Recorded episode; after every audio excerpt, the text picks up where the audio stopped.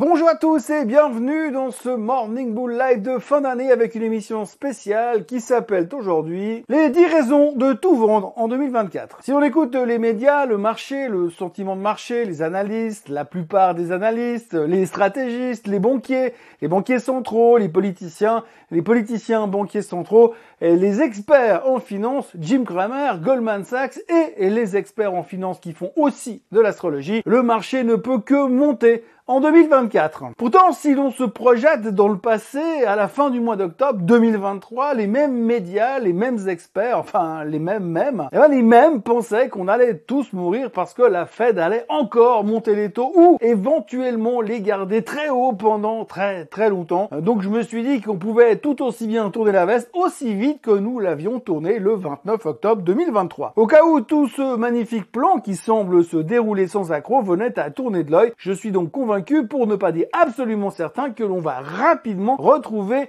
les bonnes excuses pour tout vendre et partir ouvrir une maison d'hôte en Provence, comme à chaque fois que ça part en vrille d'ailleurs. Voici donc les 10 raisons de tout vendre en 2024.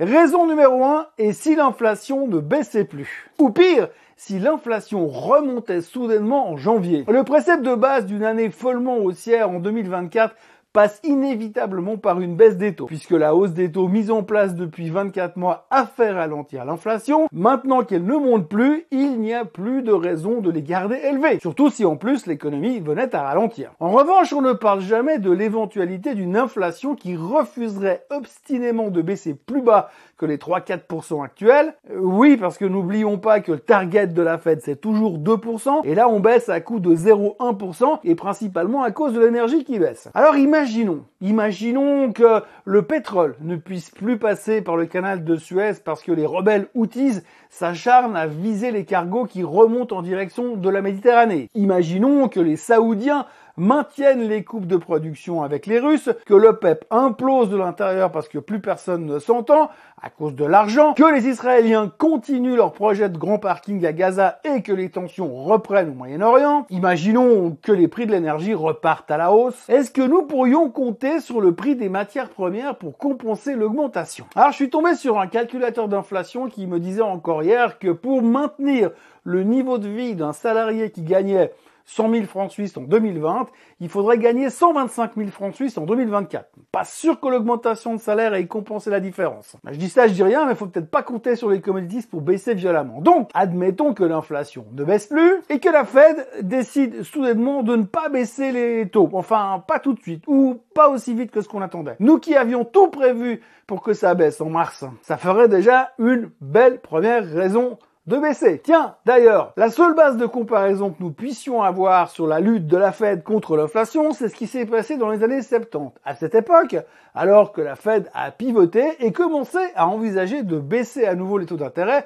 l'inflation est soudainement repartie à la hausse pendant près de 4 ans avant de rebaisser enfin pour de vrai. Lorsque l'on regarde le chart qui s'affiche, on voit que nous sommes exactement, mais alors exactement au même endroit. Alors bien sûr, ça ne veut pas dire que le passé se répète systématiquement, mais quand même, c'est pas le graphique le plus motivant que j'ai vu de ma vie pour commencer cette année 2024. Raison numéro 2. Et si la récession arrivait, même si elle n'est pas censée le faire? Je vous le disais dans la vidéo 10 raisons pour acheter en 2024, il y aurait 60% de probabilité de voir une récession arriver. Goldman Sachs n'est pas d'accord et Yellen non plus. Yellen peut changer la définition de la récession autant qu'elle le veut pour faire plaisir à Biden, mais pas Goldman Sachs, même si c'est Goldman Sachs. Donc l'emploi semble donner des signes de faiblesse, très légers, mais quand même.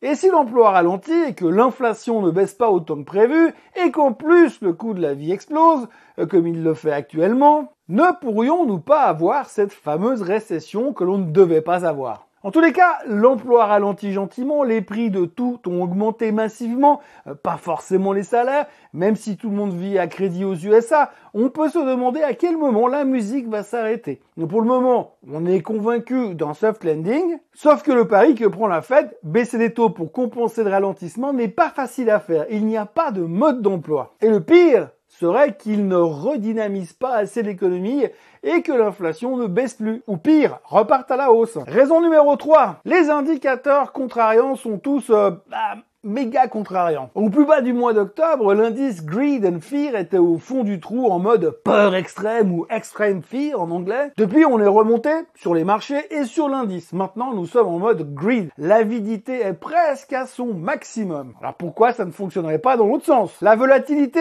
elle aussi est au plus bas. Personne n'a peur, Personne ne veut acheter des poudres de protection. Le put call ratio est au plus bas depuis 17 ans. Je ne veux donc pas dire que c'est une évidence que le marché va se faire démonter, mais disons que la dernière fois que nous avons été à l'exact opposé, fin octobre 2023, le marché a repris plus de 16% en 40 jours de trading à peu près. Alors pourquoi pas dans l'autre sens? Raison numéro 4. Les signaux bizarres qu'on ne comprend pas forcément mais qui mettent le doute quand même. La divergence entre le S&P 500 et les jobs disponibles. En général, les jobs et le, la S&P 500 avancent de pair. Et là, quand vous regardez le chart qui s'affiche, eh bien, ça se passe de commentaires. Soit le marché de l'emploi va exploser pour rattraper le S&P, soit le S&P revient sur le marché de l'emploi, sinon la divergence s'accentue et à un moment, l'élastique va forcément finir par nous péter à la figure. Là aussi, euh, le marché de l'emploi a été un des chiffres clés que l'on a observé ces derniers mois. La Fed voulait que l'emploi ralentisse avant d'envisager de pivoter. Le problème avec le marché de l'emploi, c'est que c'est l'inertie de son ralentissement. Au début, il ralentit pas, puis il arrête de croître et les vagues de licenciements commencent, et c'est là que ça devient ingérable. Sans compter que l'on peut se poser pas mal de questions euh, sur les chiffres d'emploi de l'emploi qui sont régulièrement corrigés et pas forcément euh, à leur avantage. Et puis, vous savez que le secteur bancaire a supprimé 60 000 jobs en 2023. Et puis oui, en 2023, le Crédit Suisse a disparu. La crise des banques de ce printemps a coûté pas mal d'emplois et encore une fois, sans les banques centrales, on se serait probablement refait une crise à la 2008. Et attendez de voir la raison bonus pour savoir pourquoi on va reparler des banques en 2024. Raison numéro 5, la perte massive de la Fed. Si l'on observe ce qui s'est passé depuis le début du combat contre l'inflation, la Fed est en perte de 130 milliards. Alors oui, 130 milliards, c'est rien du tout puisque c'est uniquement une perte comptable qui est décalée dans le temps. Mais dès que la Fed regagnera de l'argent, elle remboursera le trésor américain. Sauf que l'on commence à se poser des questions. Toutes les banques, on le sait, sont régulées par la Fed. Le consommateur est régulé par la Fed et par le gouvernement. Mais dans tout ça, qui régule la Fed finalement? La bonne nouvelle, c'est que la Fed a indirectement accès à l'imprimante à dollars et que c'est facile de rembourser quand c'est toi qui imprime l'argent. Mais ça me fout quand même la trouille. Donc attention à ce montant de 130 milliards de dettes. Ce qui nous amène immédiatement à la raison numéro 6, la dette abyssale du gouvernement américain. Aux dernières nouvelles, la dette du gouvernement US est de 34 000 milliards de dollars. Elle augmente de plus ou moins 1000 milliards de dollars toutes les 6 semaines et les intérêts de la dette sont actuellement plus élevés que le budget de l'armée américaine ce qui n'est pas peu dire. Donc Biden et McCarthy ont trouvé en juin dernier un accord qui leur a permis de faire sauter le plafond de la dette en gros, et pour faire simple, les gars peuvent taper dans la caisse absolument sans limite, c'est open bar. Ensuite, en janvier 2025, juste après l'investiture du nouveau président, ou du même très vieux président, il faudra en reparler. Sauf que d'ici là, tout devrait être hors de contrôle. Le ratio dette PIB américain frise les 130% et d'ici 2030, on devrait atteindre les 200% et les 50 000 milliards de dettes. Mais c'est pas grave, c'est les USA et pour l'instant, le rating est toujours plutôt correct, même si les grands noms du business des notes de qualité des emprunts, S&P, Moody's et Fitch, commencent à ruer dans les brancards très délicatement. Mais il commence à ruer quand même. Bref, quand on se souvient que quand Obama est arrivé au pouvoir, la dette US était de 8000 milliards, on peut se demander si son prix Nobel de la paix n'aurait pas dû être remplacé par un prix Nobel d'économie qui aurait peut-être fait gagner du temps aux Américains. Surtout de l'argent. Raison numéro 7.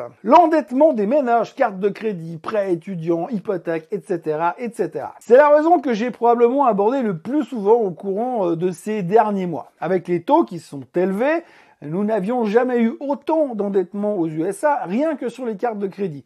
Nous sommes à plus de 1000 milliards, c'est du jamais vu. Et lorsque l'on sait le taux d'éditeurs sur ces mêmes cartes de crédit, on se dit que la mafia, qui a inventé le racket et l'usure entre autres, était plutôt sympa au niveau des taux. Mais aujourd'hui, il y a un nouveau souci, le taux de défaut sur les prêts et sur les cartes de crédit. Selon les derniers chiffres, le taux de défaut est à 7,5% et c'est plus haut qu'en 2008. En résumé, le consommateur subit l'inflation de plein fouet et en plus, sa carte de crédit lui coûte un bras, pour pas dire les deux.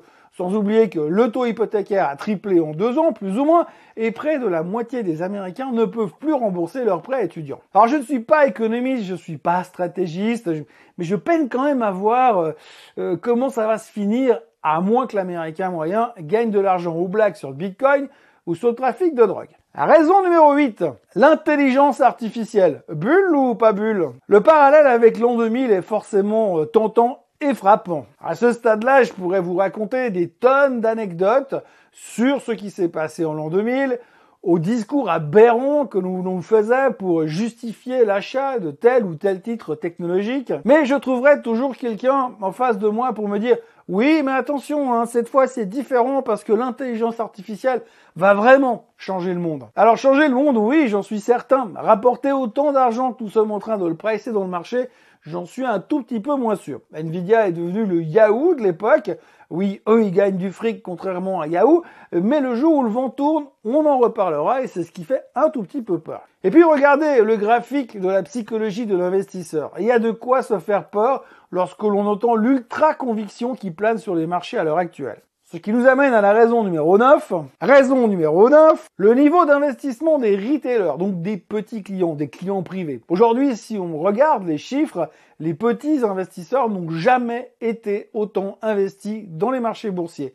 Et le volume a explosé depuis le meeting de la fête de fin octobre début novembre. Ce qui nous ramène au chart d'avant sur la psychologie de l'investisseur. Tout le monde est convaincu et absolument certain que le marché ne peut que monter monter et monter encore. Il n'y a plus de doute, plus de protection, plus d'achat de put. Et pour ça, je n'ai pas besoin de me plonger dans les statistiques et dans l'almanach du trader, parce que ça ne s'est jamais, mais alors jamais bien terminé. Raison numéro 10, un conflit XXL. Alors pas besoin de vous faire un dessin sur ce sujet-là, la guerre entre la Russie et l'Ukraine n'est pas prête de se terminer. La chasse au Hamas qu'Israël est en train de faire semble être contenue à la bande de Gaza, mais on peut quand même se demander combien de temps les pays arabes vont garder le silence sur le sujet. Les Iraniens ont déjà commencé à pendre ceux qui ont collaboré avec Israël et rien n'est moins sûr qu'on en reste là. Les Chinois veulent récupérer Taïwan, les Américains ne sont pas d'accord, même s'ils savent pas trop où est Taïwan. Il suffirait de pas grand chose pour que ça parte en sucette, surtout que Biden n'attend qu'une occasion pour avoir sa guerre à lui, euh, vu qu'il est le seul président démocrate à ne pas avoir eu sa guerre personnelle. Mais si les Américains s'en prennent physiquement aux Chinois, autant dire que l'on va avoir bien d'autres problèmes que les cours de bourse des Magnificent Seven Quoique Meta pourrait bien s'en sortir vu que Zuckerberg est en train de se faire construire un bunker massif juste au milieu d'Hawaï, juste au cas où. En général, les conflits armés débouchent systématiquement sur un bull market, mais si la finale de cette année en Ligue des Champions c'est Chine-USA, je ne suis pas certain que ça remonte dès la première semaine. Et puis, puisque nous sommes dans l'optimisme d'une bonne guerre, on se souviendra aussi que les USA n'ont jamais été aussi divisés et selon certains historiens, la dernière fois que les Américains ont été aussi euh, pas d'accord entre eux, c'était juste avant la guerre de sécession. Manquerait plus que Trump rate l'élection au mois de novembre pour trois voix mal comptées dans le Delaware et boum, cette fois, ça sera plus les gris contre les bleus, mais les rouges contre les bleus. Mais il faut quand même que je vous dise que de toutes les raisons de vendre cette année, eh ben, c'est celle que je préfère quand même le moins. Raison bonus est peut-être la plus importante, l'effondrement du marché immobilier commercial. L'exposition des banques est monumentale sur le sujet. Heureusement qu'il y a du too big to fail là-dedans. Quelques exemples en vrac pour vous faire comprendre la chose. Les gros bâtiments commerciaux se vendent pour moins de la moitié de ce qu'ils valaient il y a seulement 5 ans en arrière. Un immeuble de bureau du centre-ville de Los Angeles, vendu 92,5 millions en 2018, vient d'être vendu 44,7 millions de dollars. Il y a quelques jours, l'Aon Center, le troisième plus grand immeuble de Los Angeles, s'est vendu pour 45% de moins que son dernier prix d'achat en 2014. Et tout cela alors que des géants de l'immobilier comme WeWork déposent le bilan, partent en faillite et inondent le marché de locaux commerciaux. Pour l'instant, la force de l'immobilier privé masque les problèmes. Aujourd'hui, la valeur de nombreux biens immobiliers commerciaux est inférieure au solde de la dette qu'ils représentent. Ce qui revient à dire que même en cas de vente immédiate, les banques vont quand même faire des pertes abyssales sur certains biens. C'est de loin l'une des plus grandes tendances à surveiller en 2024 parce que les montants pourraient être stratosphériques. Voilà, vous avez eu les 10 raisons d'acheter, les 10 raisons de vendre. Il n'y a plus qu'à jeter une pièce en l'air pour choisir votre camp. En tous les cas, en ce qui me concerne, il me reste à vous remercier d'avoir été si nombreux à venir suivre mes vidéos durant toute cette année 2023. J'espère que vous serez deux fois plus nombreux en 2024. Merci également à Swissco de me faire confiance depuis plus de trois ans et de continuer à me la donner, cette confiance. N'oubliez pas de vous abonner à la chaîne Suisse en français, de liker cette vidéo, de la partager et de me retrouver l'année prochaine pour une nouvelle année de Morning Bull Live de Swiss Bliss et qui sait, peut-être même plein d'autres choses. Excellente fin d'année, commencez bien la nouvelle, force et courage et à la semaine prochaine.